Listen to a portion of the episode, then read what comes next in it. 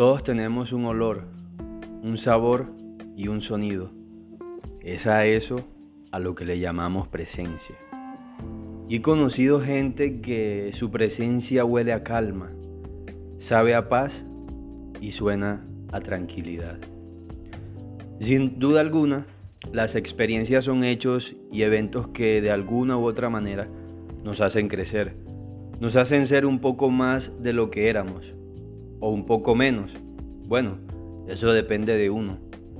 Pero aquellas experiencias que tenemos con las personas, con nuestros semejantes, son realmente únicas e impredecibles. Pues a medida que interactúas con las personas te das cuenta que hay personas que tienen una presencia particular. Tan particular que usualmente asociamos a esas personas con un olor, un sabor y un sonido.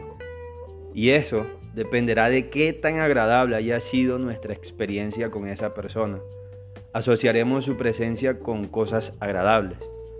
Por ejemplo, conozco personas, amigos, seres muy queridos, que al compartir con ellos, la sensación que me dejan es de total calma, armonía, tranquilidad y paz. Y sé que los he asociado con esas virtudes porque al estar en completa confianza con ellos, yo actúo con completa naturalidad, sin miedo al prejuicio, sin miedo a equivocarme, demostrarme sin etiquetas, sin protocolos, simplemente tal cual como soy.